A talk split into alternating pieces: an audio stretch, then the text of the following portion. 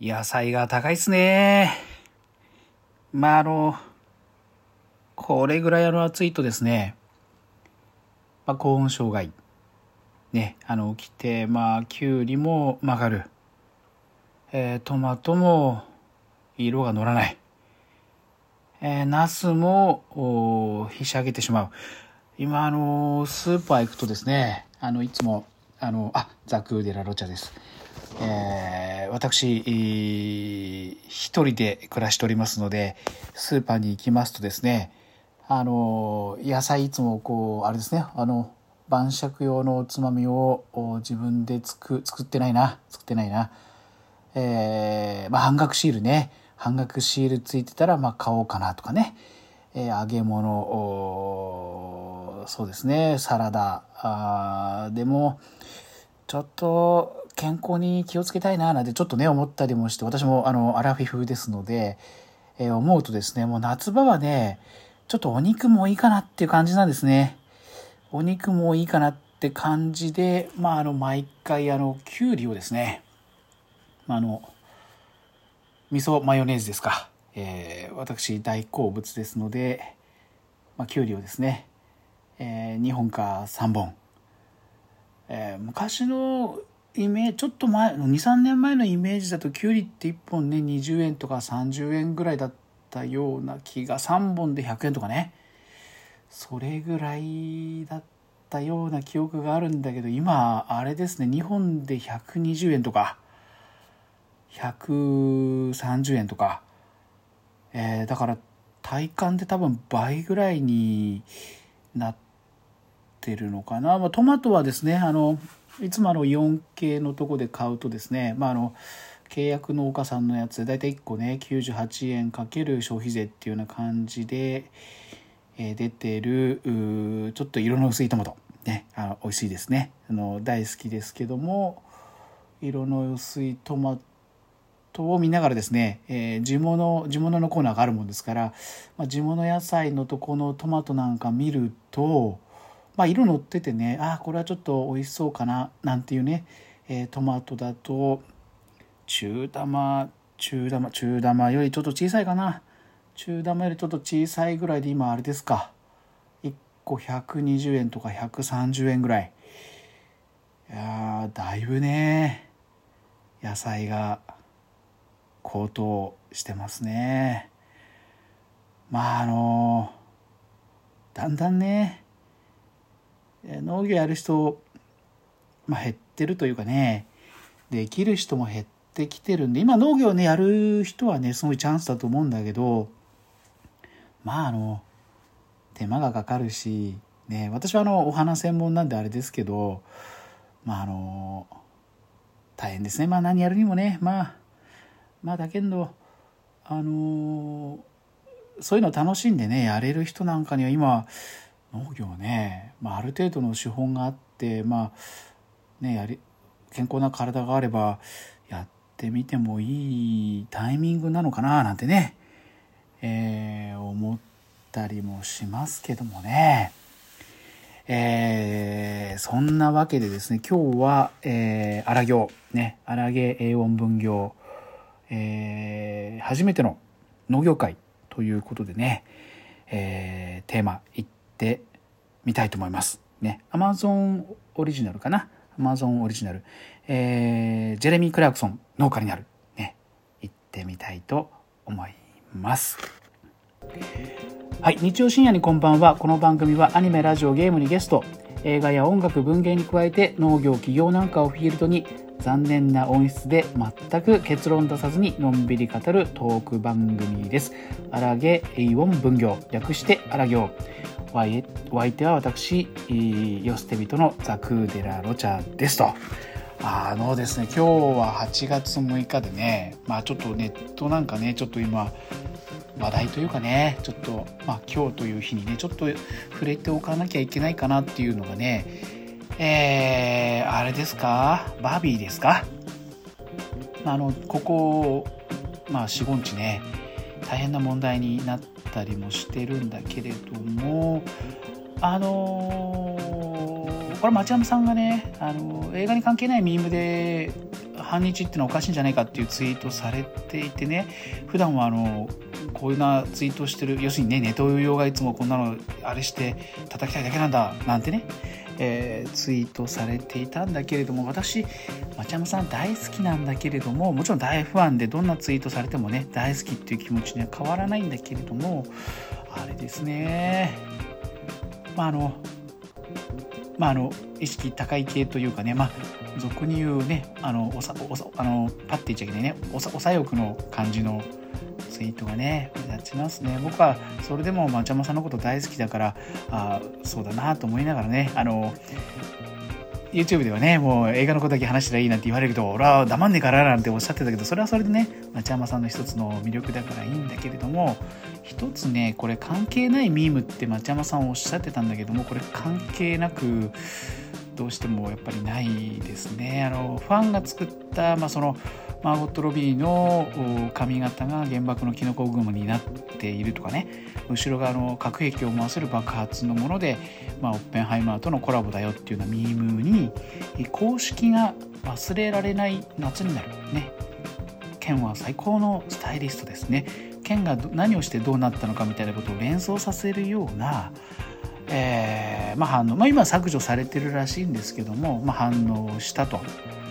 あの別にねアメリカ人が全員憎いなんて私全然思わないんでそれでもアメリカとね私はアメリカのこと大好きなのであれですけれどもやっぱねあれですね透けて見えるものがありますね。あのバービー公式は公式に謝罪してないのかな？ワワーナーの公式であのちょっとね形式的なっていうとあれかな怒られちゃうかな。あのそういった、ね、短いあの謝罪文が載っただけだそうで。ね。であのいろいろ見ちゃうとねあのオッペンハイマーのチケットを持ってねもうすごい嬉しそうにこう劇場の前にいるマゴット・ロビーとかね、まあ、見ちゃうとちょっとねあバービーもういいかなって。ねあのミームのせいでこの映画の魅力とか価値を分からないのはあれだっていうご意見の方もいらっしゃるかもしれないけれどもこれ逆ですね。あのお聞きしたいろんな映画の紹介とかお聞きする限りこれあの女性のね何、えー、て言うのかな。女性への、えー、潜在的な、えー、差別についての映画だと、ね、いうことで、まあ、あの意識高い系が好みそうな感じのね映画になってらっしゃるそうで。ならばなおさらね女性差別に対する意識高い映画を作っている人たちがアジア人である日本人の命なんか戦争を終わらせるためには何十万人殺してもいいんだっていう考えのもとに作られてるとも言えるね。そういう反応をしてしまう。それは広報の人かなんかわかんないんだけれどもこれやっぱりあのバービーの映画公式が正式に撤回してねすぐに謝ればこんな大ごとには多分ねなんなかったんじゃないかななんて思ったりもしますね。またあの今のねあのこの前からもちょっとちらっとは触れてたりするけど今の中日大さんねあのいい方なのかなわかんないけどいいいい方なんでしょうねきっとね。素晴らしい方なんでしょうね。あの内政干渉するななんてね言う人もいるけれども、え今回のバービーのね、えー、大絶賛はこのタイミングですべきではなかった。と私は思いますね。今日の8月6日という日にバービーってあのネットで検索すると8月6日にですよ、ね、このこの一連のあれがあったこの8月6日にバービーと検索すると検索結果がピンク色になってね花火が出るだよね。まああのこれが彼らの潜在的な意識なのかななんてねちょっと悲しい気持ちにもなるんだけれどもでも一方でねあのジェームズ・キャメロンがね「あの裸足の弦」を上回るような本当のこれは戦争行為ではない無差別の民間人虐殺なんだという映画をなんかね今おとりになるとかならないとかっていう情報もあるんでねあのアメリカ人全部がねあのこういったバービーとオッペンハイマーに狂気してるっていうわけでも多分ないんじゃないのかなとは思います。だけどこういった意識高い系のね映画を撮っている人たちの、まあ、全員じゃないけどねマーゴト・ロビーも違うんでしょう。監督さんも違うんでしょう。だけど公式の広報はそう思って盛り上がる、ね、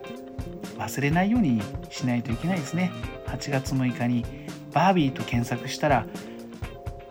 画面がピンクになって花火が上がると。ね忘れちゃいけないななんてちょっとねあの今日という日にはね触れとかなきゃいけないなと思いました。ね、あの今日やるですねあのまあジェレミー・クラクソンさんねジェレミー・クラクソンさんこの人の番組はこれあれですね僕あのたまにえー、Amazon プライムオリジナルですかねあの見たりするんだけれども前にねちょっと見ていた、えー、ジェームズ・メイさんね面白いおじあのイギリスのおじさんだけれどもジェームズ・メイさんが日本に来ていろんなところをね、あのー、まあ、あのお邪魔してインタビューなんかするっていう面白い番組があってそれを見ていたらあのあのおすすめに上がってきたねやつであのジェレミー・クラークソンさん。このこの人どういう人かっていうとあの司会者の方でであのなんか「トップギア」っていうね有名な番組があるそうでその司会をね、まあ、あの男性3人で、えそのさっきのねジェームズ・メイさんなんかと一緒に3人でおやりになっていたと。でコラムニストでもあるんですね。あのザ・サンっていうね、まああのまあ、なんていうのかな。ゴシップ誌って言っちゃいけないね。あの大衆誌ですね。大衆誌。イギリスの大衆誌のコラムを書いていたりとかね。っていう感じで、えー、車のことがねすごくお詳しい方で、えー、ていうのかな。車の評論みたいなことをやったりする人らしいですね。であのパワーが大好きでね。あのこのあの農家になるでもねあのパワーのあるトラクターを買ったりとかあのもうもう全部パワーパワーパワーっていうね感じの人で本当にあの今言っちゃこういう言い方するとダメよ。差別になっちゃうのかな。ジョンブルっていうかね本当にあの頑固なしぶとい、ね、あの強い、イギリスの男性ジョンブルなんて本当ジョンブルっていう感じのねあの素敵な魅力的なおじさんなんだけどなんかプリウスが嫌いだっつってなんかプリウスを番組で期間中でああの蜂の巣にしたとかってねなんか書いてありましたけれどもでもねあの憎めないおじさんでねあの結構か2メーター近くあるのかな？あの結構かっこよくてね今623なのかな？あの結構かっこいいおじさんであのやっぱね荒っぽいっていうかね。やっぱりあのもう正直にね生きてる感じの人なのでなんかねこの、えー、ジェレミー・クラクソン農家になるもねなんか酔っ払ったんだかなんだか分かんないんだけどなんかプロデューサーをぶん殴ってクビになったっていう あのかっこいい人で僕はこういう人大好きなんですけどあのすごいね魅力的なちょっとあのプリウスが嫌いとかなんかアジア人差別発言もなんかしたのかなとかって言ってるけどまああの気のいいおじさんですよねどう見てもねあの素敵な人です。ね、でこの人がどういう番組かっていうとあのちょっと氷結を開けます。えー、イギリスのね、まあ、片田舎に、まあ、農地を探してでここでね農場をやろうって言い出してですねまあ、第1回目なんですけどでトラクターを買いに行くわけですよ。まあ有名人だからお金持ちなんだとは思うんだけど結構ね、あのー、一生懸命値切ったりするんだよね おじさんいいおじさんなんだけどすごい可愛らしいんでそこの人すごく可愛らしいんだけど値切ってねパワーはあるんだけどちょっとお買い得なやつを一生懸命ね、あのーローブをしまずこう買ってる姿がね出てきたりしてであの向こうの農機具はもうあの何ていうのかなオークションでみんなやるみたいでそれもねちょっと日本とは違うなと思うんだけどもうね機械がトラクターがすごいでかいんですね。もう北海道でやるようなでっかいトラクターをねそれもあのなんかドイツ製だなんつってね。すごいでっかいの気に入ったから買うんだけどまたそれがメンテがねドイツ語だからできないとかできるとかってこうすごい困ったりしてね。いつもこういいこと思いつくんだけどトラブルに見舞われると。で周りの人の協力を得ながらこうねやっていく。いろんなねあの困難というかトラブルがもう続発していくんだけれどもそう本当にねもう途中ぐらいまで皆さんあのご覧になったら気づくと思うんですがあこれあのネタバレ全開でいきますけれどもこのねジェレミー・クラークソンさんジェレミーねジェレミーはね諦めないんですね。これねあのもう見習うべきだなと思いますねやっぱ名を上げる人はねやっぱ諦めないんだなってすごい思いましたねなんかねあの農業の専門家みたいみたいな人ねを雇っていろいろ指導を受けながらやるんだけどいや違う俺はこういうやり方でやるんだとかね事実を曲げないとかってこうややるんだけど結局うまくいかなくなるとねあのそのアドバイスくれた人の通りにね あのしようしようとやり直したりねでも農場を開くっていう夢はね全然諦めずにこう一歩一歩ね本当に無駄なこといっぱいやって一歩一歩こうやっていくと。であの耕作放棄地なんでねあれなんだけど風景はすごいねあの何て言うんでしょう。まあ湖水地方のコッツウォルズみたいなね。すごいねのどかなのどかな綺麗なとこなんですこれが。ものすごい綺麗なとこなんだけどやたら広大でね。だからやっぱりあのイギリスの人もねもうあんまりまあもう EU は抜けたとはいえこれこの番組は EU 抜けた後ぐらいからね撮影に入ったそうなんですがあのあだから出てくるお金もユーロじゃないですねもうポンドになってるんだけどあの何て言うんだろう農業やってる感じの人がもう周りにいなくなってるようなところをやると。ね、で一人でやり始めるんだけど、まあ、全然こうあの、ね、車のことは詳しいけどやっぱこうね芸能界というか番組制作のね司会者とかをやってた人だからまああのまどろっこいんですねまどろっこいもうこれは農業関係者の人かなり見ててねもうなんだかもう全然ダメじゃんと思いながらみんな見てたと思うんだけれどもほんと全然ダメです。ね、でそこで、あのー、近所のね若者ケイレブ君っていうのをね、あのー、なんていうのかな仲間に入れて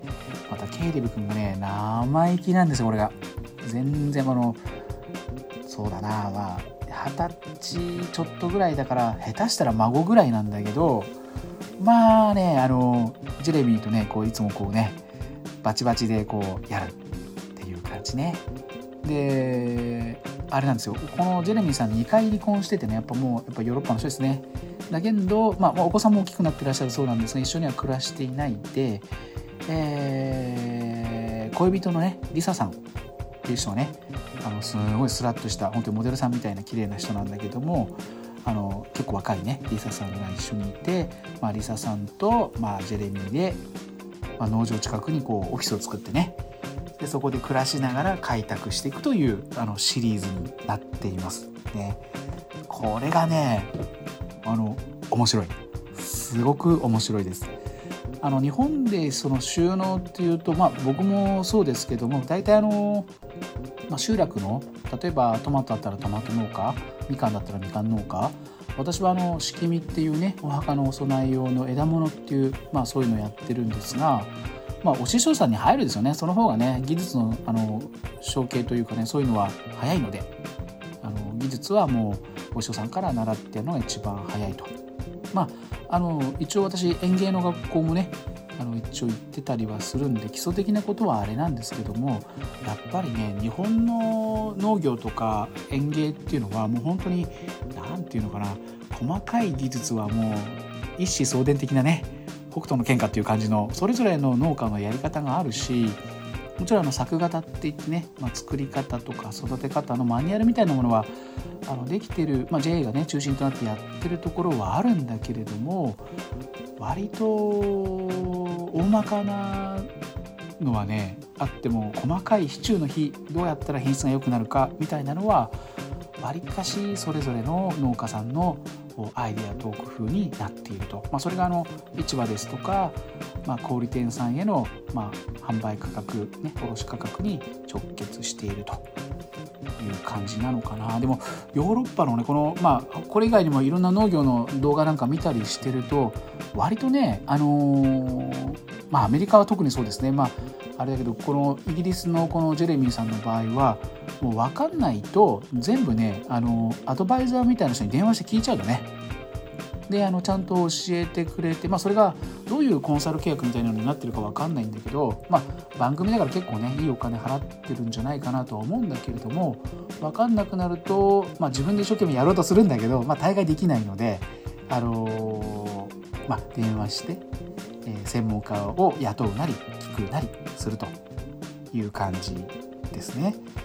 で最初にねじゃがいもやりたいっつってあれなんだけどもう雑草雑草ってもね日本みたいにこうブワーってこう入ってくるような雑草やっぱりあのああいう冷涼なねところなのでイギリスはちょっとね冷涼なとこなのであの草丈が短いのがこう芝生みたいに生えてると。ね、だけど、まあ、それを、まあ、トラクターで、まあ、していくとね耕していく、ね、それのやり方もすごい下手くそで最初。でその,、まあ、あの若手のねケイレブ君に「そんなやり方しちゃダメだよ!」なんて怒られながらね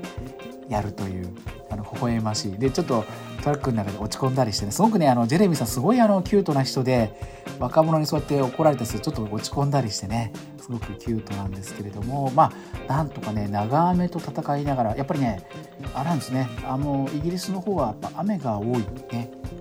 イギリス紳士は傘を必ず持つなんてね昔なんか本で読んだことありますけどもまあ雨にいつもこう邪魔されるですね。で水はけが悪いような感じのちょっと土地なのかな。見てるとねまあそんなところまああのあと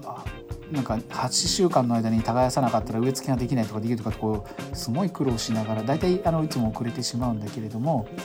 まあなんとかなんとかじゃがいもを植えると、ね、大きな機械を買ってああこれでまた1万ポンドを払ってしまったとかね10万ポンドもこれはするのかとかいつもお金のこと心配しながらねこうやってるんだけれどもあのアイデアマンでもあるんですよね。すごくアイデアマンで自分があのじゃがいも植え付けたところ以外の空いてる土地も結構あって、ね、であれなんですねやっぱりこうコッツウォルズ的なその何て言うのかな牧歌的なヨーロッパ人が描く田園の暮らしをしたいっていうのが多分ねこの60代ぐらいの人にはまだあるんですね。その耕作放棄されたところの草を取るんだったら羊に食べてもらって、ね、羊を飼いたいなんつってね羊をね80匹ぐらい飼うですよね。もう全然何のあのあれもなくもう思いつきでその場のノリで、ね、しかもメスばっか80頭買ってこれでね子供が生まれたらあの子羊が売れるなんてこう喜んでやってるんだけれどもやってるんだけれどもなんせ繁殖したことがないですよ。であの草をね食べてもらいたい農地に食べさせたらもうみんなお腹空いちゃってもう羊が右往左往してるんだけどそれをねあの牛牛追いじゃなくて羊を追い追うっていう作業がなんせ羊飼いもいないし牧羊犬もいないのでやり方が分かんないですよね。やり方が分かんない。でジェレミーさんはどうするかっていうと、えー、災害救助用のドローン。ねこの辺が21世紀ですね。ドローン。ドローンのその災害救助ねもうあっちへ避難してくださいみたいなところのスピーカーから犬の声を流してねこう追い立てるっていうのを思いつくんですよね。あのリサさんが笑いながらそう遠くからそれを見てるんだけど最初はうまくいくんだけどそのドローン牧羊犬みたいなね牧羊犬ドローンか牧羊犬ドローンみたいのをやってるんだけどもしばらくするとですね生き物ってすごいですね。あのこれは人間がやってないって気づ一頭か気づいたらみんなも分かるのかな？その意思の疎通の仕方が分かんないんだけどみんな舐めてね脱走したりするやつが出てくるんですよね。全然あっち行けなんつっても全然こう聞いてくんなかったりとかもうあの人間のこと舐めちゃって。でどうにもならなくて困り果てた時にそのアドバイザーに聞いたら「君は一つ忘れてるものがある」ってこう言われるんですよね。そしたらジェレミーが「羊飼いを雇うことだね」ってこう言うわけですよね。そこであの羊飼いの女の人とね2軒のあの牧羊犬をこう、まあ、来てもらってまあ牧草地みたいなところをね点々とこう草を食べては移動し草を食べては移動しをやってるんだけどもある時点でねその女性の羊飼いからジェレミーと「もう食べられる草がないよ」と言われるわけですね。えーってなるわけですよ。まだ大量にこうねあの草取りしてもらってる農地があると思っていたらあの80頭もいるもんでねもう食べられる草がもうないよなんて言われてね。それはつまり干し草を買いってことかいとかって言うんですよね。そうすると「そうよ」なんて言われてね。それまた出費だなんてこうねいつものお金のこと出費をすごいあのダメージを受けてるんだけどそれでもジェレミーはやっぱ買ってね羊飼いと干し草を買って羊を飼うと。でどう増やすかなんて言った時にですねジェレミーオスはいないのって言われるわけですね。オスなんつってね。でそのオスをまたねアドバイザーに聞いてオスを2頭ね。2頭でいいんですね。80対2でいいのかなと思っちゃうんだけど。まああのオスのあの元気なね若いあの羊くんを買ってよしじゃあこれであれだ。あのー、子供を作るんだ。なんつってね話すとその中でね羊飼いがこの3頭だけはあの、種付けができないって言われちゃうんだよね。でその3頭はねなんかあの、おっぱいの部分がちょっと病気になってしまっていてこれからね子育てするにしてももうできないとで子育てする前に妊娠してる間にそれを病気があるとご飯もちゃんと食べれないからあのすごい病気になってしまうと言われちゃうわけですよそうするとねすごい悲しい顔するんですよねジェレミーがね。こんなあのプロデューサーぶん殴っちゃいな人が あの2メーターの大男がねすごい悲しそうな顔するわけですよ。でそれはどういうことかいっていうとこれは処分しなきゃいけないって言われちゃうんだよね。そっからがねちょっとドキュメンタリー調になってあのー、羊用のねお肉を作ってくれるその屠殺場へこう連れていくことに最終的にはなるんですよね。であのいろんな手続きがあってこう書類を書いてじゃあもうこんなに書類書くんだったらアメリカ入国の方が楽だなんて言いながらね最後のお別れをしたいっていくともう3頭のそのメスのね羊さんたちはもう殺されてしまっていて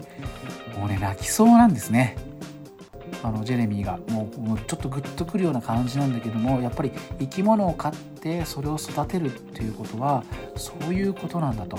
で僕はそれが嫌だったから名前を付けなかったって言うんですよね。羊を飼う時には名前を付けちゃいけないってことは学んだって言うんだよね。これがねやっぱりあの農業の本当にあの、ま、特に畜産のねあの当に命を扱うっていうことなんだなっていうのはねもうこう半分ドキュメンタリーみたいな感じでですが次の場面でこうねあのイギリスの伝統的な食事ねあのポテトと、まあ、お肉のマッシュパイみたいなのに、まあ、グリーンピースをこう横にこうね自分でスプーンで取ってうんこれは美味しいなんて言うとねあのこれがあの子たちだと思って僕は食べれないと思ったけど食べれるじゃないかなんですねそのあの屠殺されてしまった羊くんたち羊さんたちを、まあ、ジェレミーは食べてね。でそれが畜産っていうことなんだなっていうそういう表情をしながらねあの大丈夫だった僕は食べれるなんて言いながらね一歩一歩こう農業農家になっていくと。そういうあたりがねもう本当にこうねジーンときたりするんだけどもこの人はさらにねその近くの農場の近くに泉があって、ね、古い古い泉があってそれがこの地名の元になってるんだっていうのを知った後ですねそこの水を売るぞなんつってねこのチャ,、えー、チャリントンの泉の水を復活させるんだなんて言ってねあのスイス検査に、まあ、出したりして、まあ、それをねあのボトルで詰めたら売れるんじゃないかミネラルウォーターとしてなんつってね。であの高齢者にもう仕事がない高齢者にねその滝のところでペットボトルを持たせてねボトルに水を詰めればこれは雇用政策になるじゃないかなんてねすごい結構陽気にこう言ったりしてね。でも本当にアイデアマンでもやりたいことどんどんやっていくんだけど水の販売もそうやって試験にね成分検査にこう出した後そうだこのね泉とその小川にわさびという植物を作ろうなんつってね。これは日本の植物だけどなんつってすごい高く売れるんだなんつってね。100本買って植えるんだなんつって植えたりしてすごいこう楽しそうな感じ。ね。でそのわさび棚をどう考えても普通のね川のあの川っぺりにこうクローラーっていうねあのー、工作機械のちっちゃいやつみたいなのをこうね自分で運転しながらこうこけたりしてね。でこけたそのクローラーをね、うん、これはジェームズ・メイと名付けようなんつってねこの一緒にあの番組の司会をやっていた先ほどお話ししたあの日本に来てね日本探訪をしている番組を持ってらっしゃるリチャード・メイさんの名前を付けようなんつってねやったりあの陽気にやったりしているんだけれどもアイデアマンなんだけどやっぱりすごくトラブルがあってその水もねあの一番上のところは大丈夫なんだけどもそこから下は大腸菌が出るなんつってねすごいあのあこれじゃダメなんだなっていうトラブルにもなったりとかでそのじゃがいもがね予約できるよなんて言った時にその機械のね、まあ、あのアタッチメントがまた高くてなんて一生懸命また探してねじゃがいもを掘るアタッチメントをトラクターにつけるやつを、まあ、一生懸命買ってきてで、あのー、一緒にやってくれてるね若いケイレブに「こんなのサビだらけだよ」なんて怒られながらねそれでもこうやってじゃがいもを収穫しようとするんだけれども全部で16トンあると。でこれは一気には販売できないと。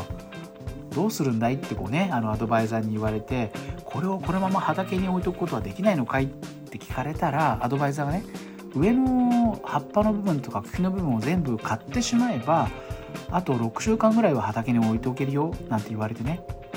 じゃあやるよなんですねこうトラクターでこと上の部分を切ってじゃあこれであと6週間ね6週間時間が稼げたここに直売所を作ろうなんて言い出すわけですよ。ね、あの牧場のすぐ近くにね、えー、キャンプ場があってそのキャンプ場の隣が空いてる土地があるのでそこに、えー、農場の直売所を作るなんつってねあの工事に入ってもらうんだけれどもやっぱり長雨で遅れに遅れてね全然完成しないわけですよ。でその直売所を作るその許可をねあの役所に出すとなんと地域の住民から反対運動が起きる、ね、やっぱり日本と同じですね。やっぱ島国なのかな。あの今まで通りでやってきたからどんな影響があるか分かんないと、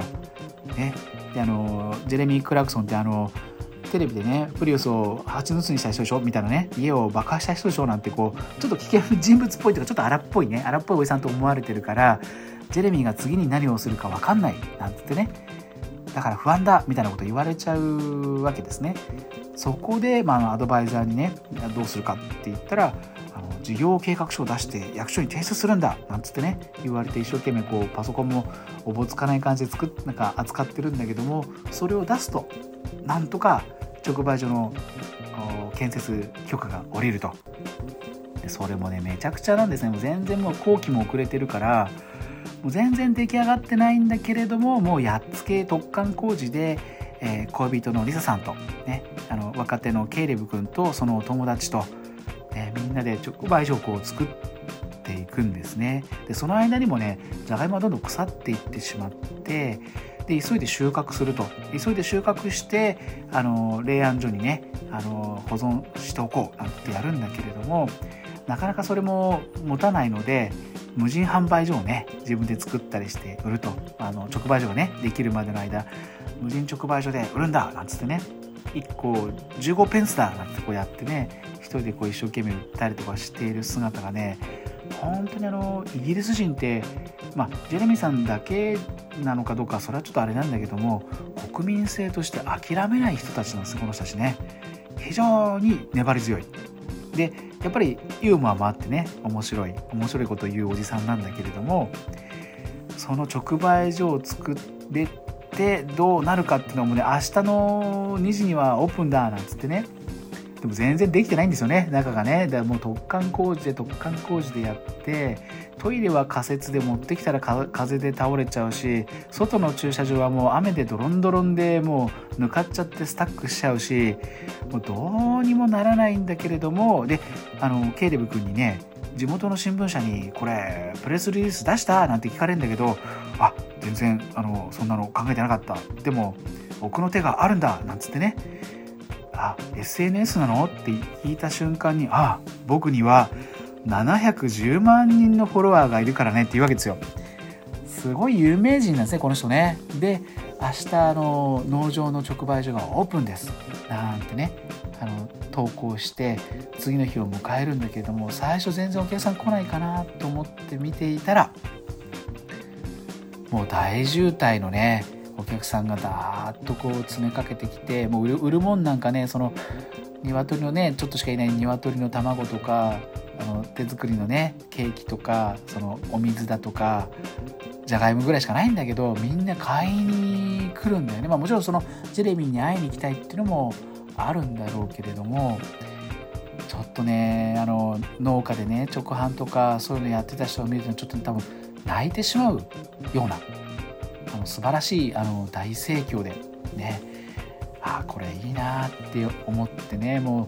最終的に売り上げは何ポンドなんていうとねあの会計をレジをやっていたリサさんがね現金は170から175ポンドよきっとなんつってね。でクレジットカードはなんて言うと870ポンドよなんてこう言ってね。じゃあ1000ぐらい売れたのかなんてすごい大喜びでね本当に心温まる素晴らしい一瞬がこうあるんだけれどもこれがこのシリーズの肝で次の場面になると次の日は直売所は開けることができませんでしたと。なぜかというと役所からね屋根がスレートなのはまずいみたいなことがね変更しろという命令書が届いたと。で1日しか営業できなかった直売所なんですなんていうねナレーションが入って本当にねでもあのまあお金がすごいあるっていうわけでもない感じなんだけどもあのジェレミーさんとねあのリサさんとねケイレブ君がこう一生懸命こうやっていく姿が何て言うんだろうなこれから収納したい人まあ全く日本では参考にならないですけどやってみたいっていうかねその仕事としてすごくトラブルは多いんだけどやっぱねすごい大変なんだけどものすごく楽しく見えてきちゃうんですよね。それがね素晴らしくてこれからのシリーズにずっと続くに従っても大変なトラブルがこう巻き起こってきてまあ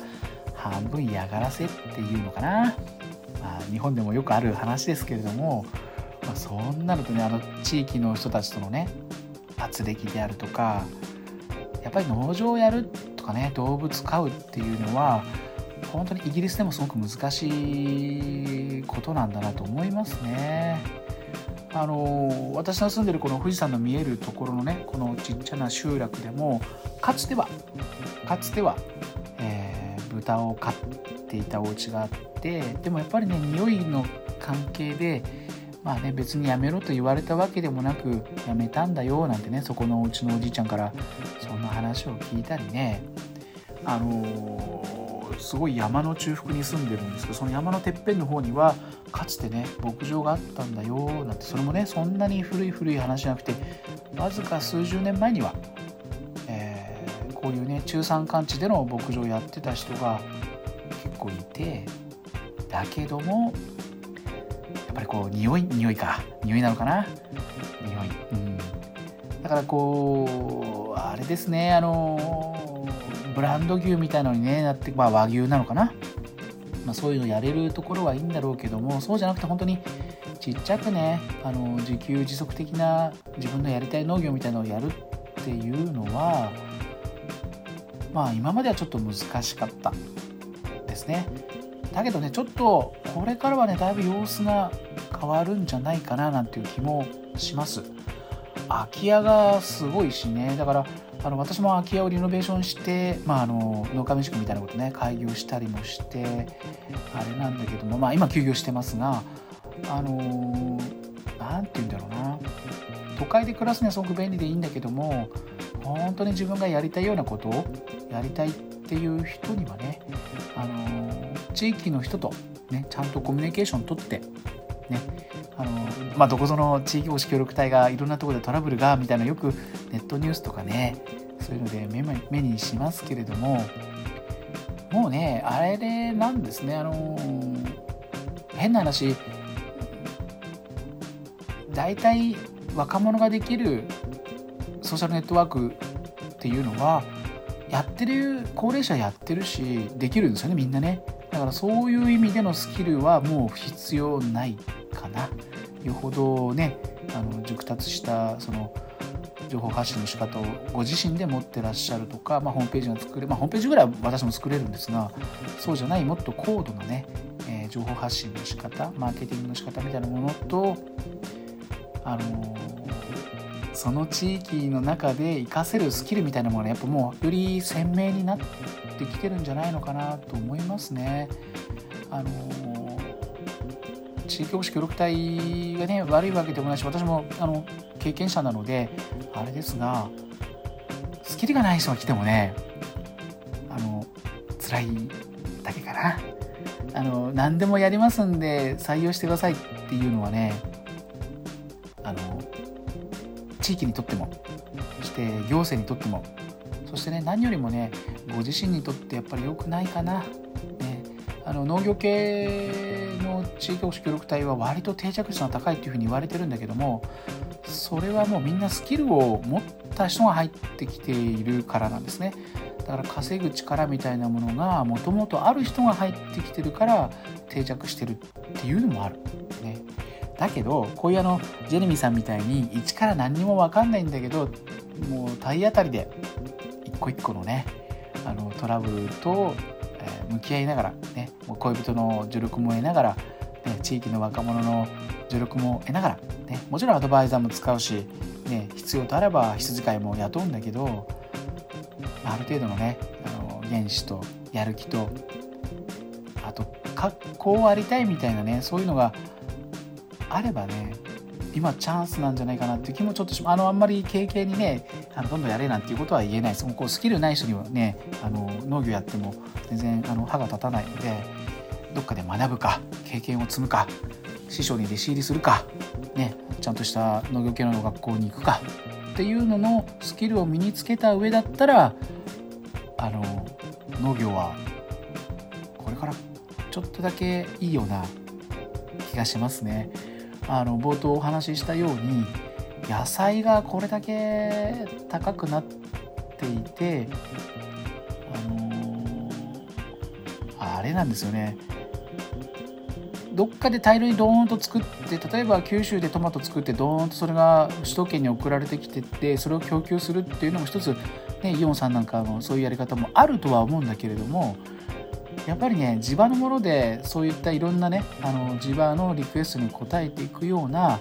農業がちっちゃくてマイクロなんだけどもあっていいと思うし多分成立するんじゃないか成立していくようになるんじゃないのかなと。